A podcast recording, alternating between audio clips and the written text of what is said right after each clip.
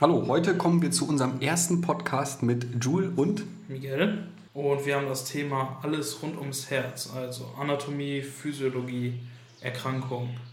Okay, dann fangen wir mal an mit dem Aufbau des Herzens, würde ich sagen, oder mit ein paar allgemeinen Informationen. Ähm, ja, das Herz oder das Herz-Kreislauf-System besteht aus Herz, Arterien und Venen. Ähm, die Funktion davon ist halt der Transport von Nährstoffen zum Gewebe und halt sauerstoffarmes Blut zurück. Das wird auch der Rücktransport genannt. Und einfach kann man sich das merken, indem man die Anfangsbuchstaben von Arterien und Venen sich mit äh, Auf Wiedersehen und äh, Verdammt, ich brauche Blut merkt. Also einmal bei den Arterien Auf Wiedersehen und Venen für Verdammt, ich brauche Blut. Das Herz hat seine Lage zwischen den Lungenflügeln im Mediastum und ist circa so groß wie eine Faust des Menschen wiegt ca. zwischen 300 und 350 Gramm und hat ein Füllungsvolumen von bis zu oder von 240 bis 400 Milliliter. Gucken wir uns die Anatomie vom Herzen an, liegt es in einem Herzbeutel mit einer doppelten Wand. Die innere Wand, das viszerale Blatt, ist fast mit den Organen verwachsen und dann haben wir noch die äußere Wand, das partiale Blatt. Das Herz ist ein Hohlraum und besteht aus drei Schichten. Die, das Endokard, die Innenschicht ist eine feine Epithelschicht, ähm, damit das Blut auch durchfließen kann. Die zweite Schicht ist das Myokard, auch Muskelschicht oder die mittlere Schicht genannt. Hat eine Sonderform der quergestreiften Muskulatur und ist an der linken Wand etwas dicker. Die rechte Wand versorgt den Lungenkreislauf und die linke Wand versorgt den Körperkreislauf.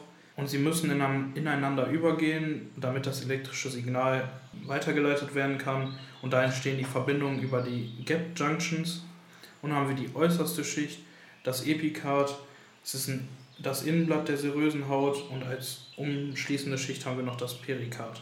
Als Reserve hat das Herz an den Vorhöfen Herzrohre. Daraus kann Blut rein, jedoch nicht raus. Das ist auch dann zur Eigenversorgung des Herzens. Und im Vorhof ist das Septum die Schwachstelle. Das Herz hat zwei Kreisläufe, an denen es beteiligt ist. Wir haben einmal den Lungenkreislauf.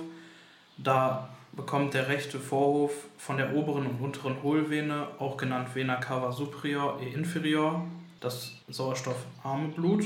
Vorhof füllt sich mit dem Blut bis zur Kontraktion, danach öffnet sich die Trikospidalklappe und das Blut fließt in die rechte Kammer. Bei einer weiteren Kontraktion kommt es zur Öffnung der Semiulnarklappe und das Blut schießt in den Truncus pulmonalis, in die Lungenarterie. Dann haben wir den Körperkreislauf. Da kommt das Blut von Venen aus dem linken und rechten Lungenflügel. Jeweils haben wir davon zwei pro Seite. Und es beginnt im linken Vorhof. Gleicher Ablauf wie beim Lungenkreislauf, nur dass es anstatt der Trikospidalklappe Mitralklappe heißt und das Blut nicht durch, den, durch die Lungenarterie austritt, sondern durch die Aorta. Jule, kannst du uns erklären, wie der Herzzyklus funktioniert? Na klar. Also ein Herzzyklus besteht aus einer Kontraktionsphase der Systole, also quasi wo das Herz sich zusammenzieht und das Blut auswirft, und einer Erschlaffungsphase der Diastole, wo sich quasi das Blut in dem Vorhof füllt oder in der Kammer füllt. Während der Systole wird das Blut aus den Herzkammern in den Körper bzw. halt auch in den Lungenkreislauf gepumpt. Während der Diastole füllen sich die Herzkammern wieder mit Blut. Die Diastole besteht aus der Anspannung, also alle Herzklappen sind geschlossen und aus der Austreibungsphase Pulmonarklappe und Aortenklappe sind geöffnet, damit der Körperkreislauf halt eben, wie Miguel schon gesagt hat, versorgt werden kann. Selbstverständlich sind dann natürlich in der Austreibungsphase die Trikospidalklappe und die Mitralklappe geschlossen, damit die Vorhöfe schon mal das Blut ansammeln können, um es dann in der nächsten Phase in die Kammern zu pumpen. Die Diastole besteht aus Entspannung und Füllungsphase. In der Entspannungsphase alle Herzklappen geschlossen, das Herz generiert sich kurz und in der Füllungsphase öffnen sich dann die Trikospidalklappe und die Mitralklappe, damit halt das Blut ganz normal von den Vorhöfen in die Kammer reinströmen kann. Die Herztöne, die man immer hört, wenn man das Ohr auf den ja, Körper legt, quasi beim Partner oder wo auch immer, dann hat man ja immer dieses der erste Herzton beschreibt einfach die ähm, Öffnung der Aorta und der zweite Herzton ist dann in der Diastole, beschreibt dann einfach die Schließung der Klappe. Es sind jedes Mal immer die Taschenklappen und keine Segelklappen, heißt immer nur Pulmonalklappe und Aortenklappe.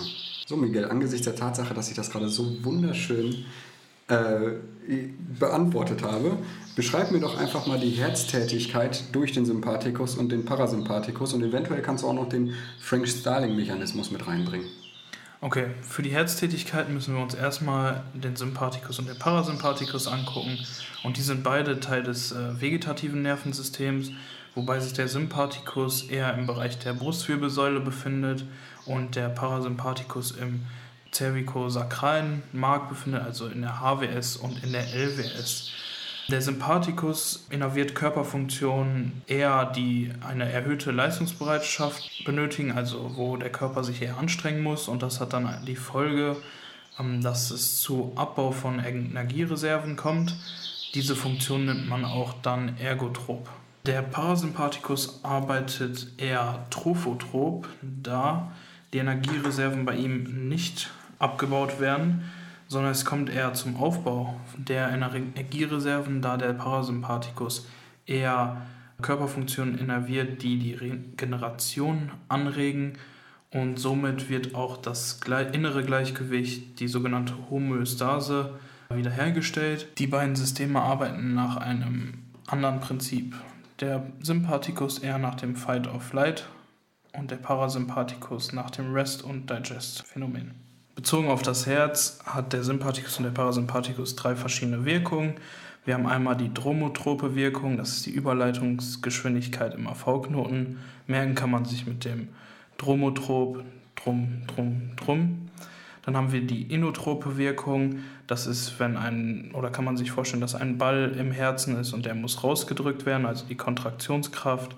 Und die chronotrope Wirkung, das ist dann die Herzfrequenz, die wie bei allen drei Sachen immer positiv oder negativ sein kann, je nachdem welches des Sympathikus oder Parasympathikus wirkt. Und da du mich ja gefragt hast, was der Frank-Starling-Mechanismus ist, einige stellen sich das schwer vor, aber eigentlich ist es rein logisch, ähm, denn umso mehr Volumen in der Diastole einströmt, umso mehr Volumen kann auch in der Systole ausgeworfen werden. Das heißt, wenn ich viel Wasser in eine Flasche fülle, dann kann ich genauso viel Wasser aus der Flasche wieder raustrinken und anders ist, wenn ich wenig in die Flasche reinfülle, kann ich auch wenig daraus trinken. Wie sieht es denn überhaupt mit der Herzarbeit aus? Also wie funktioniert die Kontraktilität und das Auswurfvolumen und was für eine Frequenz tritt dabei ein? Okay, die Herzarbeit äh, ist einfach wieder nur eine Definition und die folgt quasi daraus, dass ein gewisses Blutvolumen unter Druck ähm, quasi gegen einen Austreibungswiderstand auswirft. Also man kann sich das quasi so vorstellen, das Blut, was dann gegen eine Klappe drückt, die dann in den Körperkreislauf will. Dieser Druck nennt man einfach Herzarbeit. Ähm, in körperlicher Ruhe hat ein erwachsener Mensch so um die 70 BPM und jeder Ventrikel wirft pro Aktion, also pro ja, Kontraktion, 70 bis 80 Milliliter Blut aus. Das ist dann das Schlagvolumen. Dann haben wir das sogenannte Herzzeitvolumen. Da muss man jetzt quasi einfach das Wort auseinanderdröseln, Zeit und Volumen. Sprich, es geht hier einmal quasi um die Blutmenge, welche innerhalb einer bestimmten Zeit vom Herzen ausgeworfen wird. Das errechnet sich dann quasi durch das Schlagvolumen, also quasi die Milliliter, die rauskommen, mal die Herzfrequenz, also quasi, nehmen wir mal an, 75 Milliliter mal 70 BPM. Bevor wir zur Kontraktilität äh, kommen, müssen wir noch eben zwei Begriffe klären und das ist einmal die Vorlast und die Nachlast. Die Vorlast definiert quasi die enddiastolischen Füllungsdruck in der linken Kammer, also quasi bevor es dann in Richtung Lunge geht. Und die Nachlast ist quasi einfach nur der Auswurfswiderstand, ähm, was quasi in den Körperkreislauf rausgeworfen werden soll. Und jetzt kommen wir zur Kontraktilität, die durch den Sympathikus äh, stärker angeregt werden kann. Und unter euch äh, starken Aufpassern habt ihr natürlich gemerkt, Kontraktilität auf schlau, ne, haben wir den Ball wieder in der Herzkammer. Also es ist inotrop positiv, weil wir den Sympathikus haben.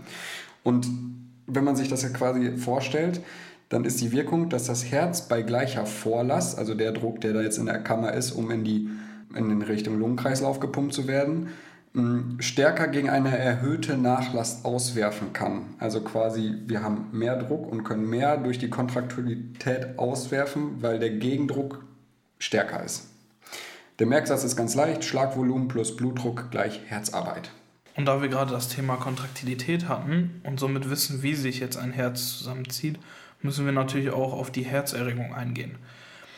Da haben wir jetzt als nächstes äh, den Vergleich zwischen einer Herzmuskelzelle und einer Nervenzelle.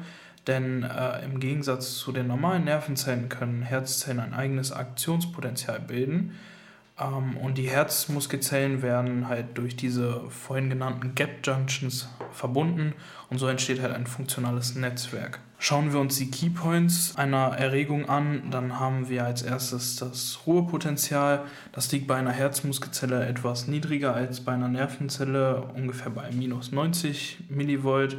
Haben wir einmal die Depolarisation, die geschieht halt sehr viel schneller, also die liegt schon bei 20 Millivolt, bei einer Nervenzelle ist es bei ungefähr 30. Die Besonderheit bei den Herzmuskelzellen ist die Plateauphase, denn diese schützt das Herz vor unkoordinierten Kontraktionen und das würde dann eine kreisende Erregung bilden und das wäre dieses typische Klammerflimmern, wozu wir später noch kommen. Und dadurch ist die Plateauphase bei einer Herzmuskelzelle bei 0 Millivolt und eine Nervenzelle besitzt dies nicht. Die Repolarisation äh, bedeutet einfach nur, dass die Zelle zurück zum Ruhepotenzial geht und eine Hyperrepolarisation herrscht dann bei dieser Herzmuskelzelle aufgrund der Plateauphase nicht. Und bei einer normalen Nervenzelle ist es negativer als das Ruhepotenzial. Gucken wir uns das jetzt alles ein bisschen in der physiologischen Richtung an, also was passiert wirklich in der Zelle, dann müssen wir uns das vorstellen wie äh, an einer Grenze, dass wir auf der einen Seite die Kalium Ionen haben und auf der anderen Seite die Natriumionen. Und in dieser Grenze sind halt kleine Passagen, wo halt die Ionen ein- und austreten können. Und bei einer, beim Ruhepotenzial sind die Natrium- und Kalium-Ionen ausgeglichen.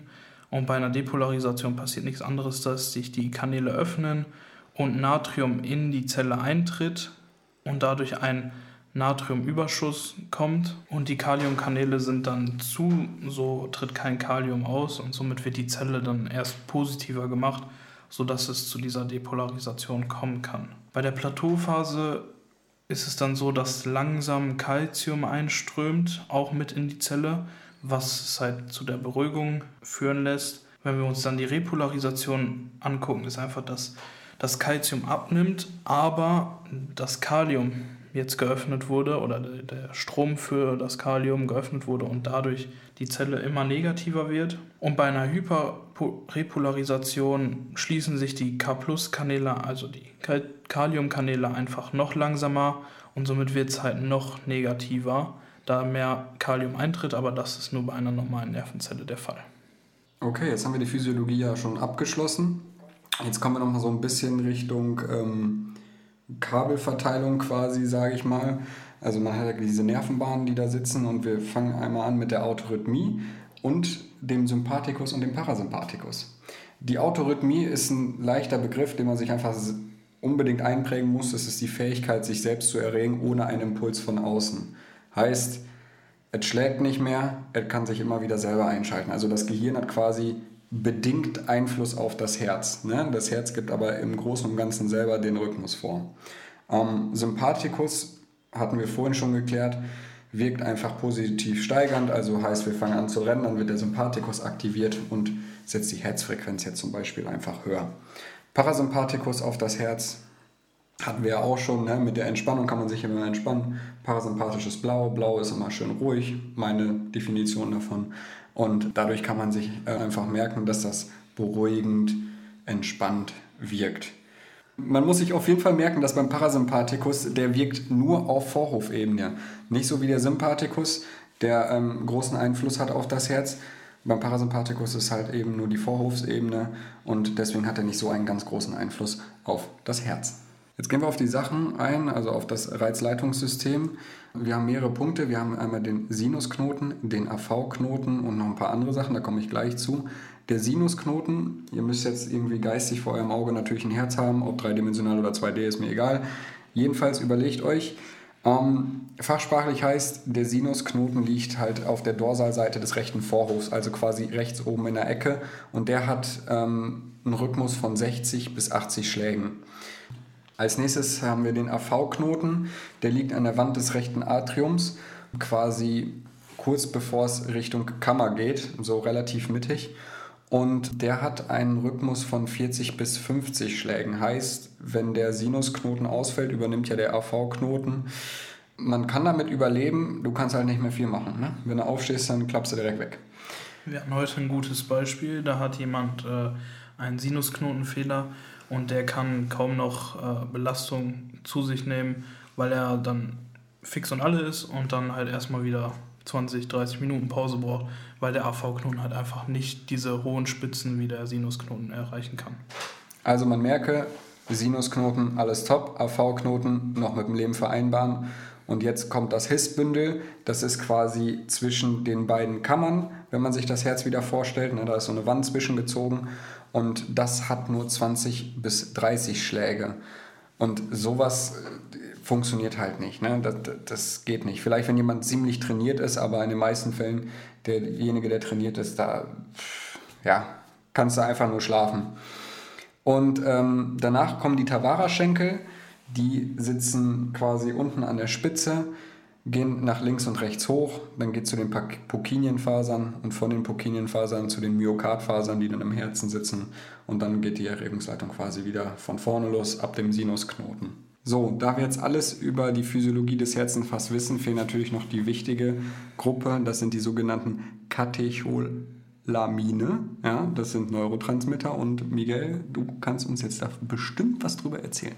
Das ist gar kein Problem. Also darunter gehören halt das Adrenalin, das Noradrenalin und das Dopamin.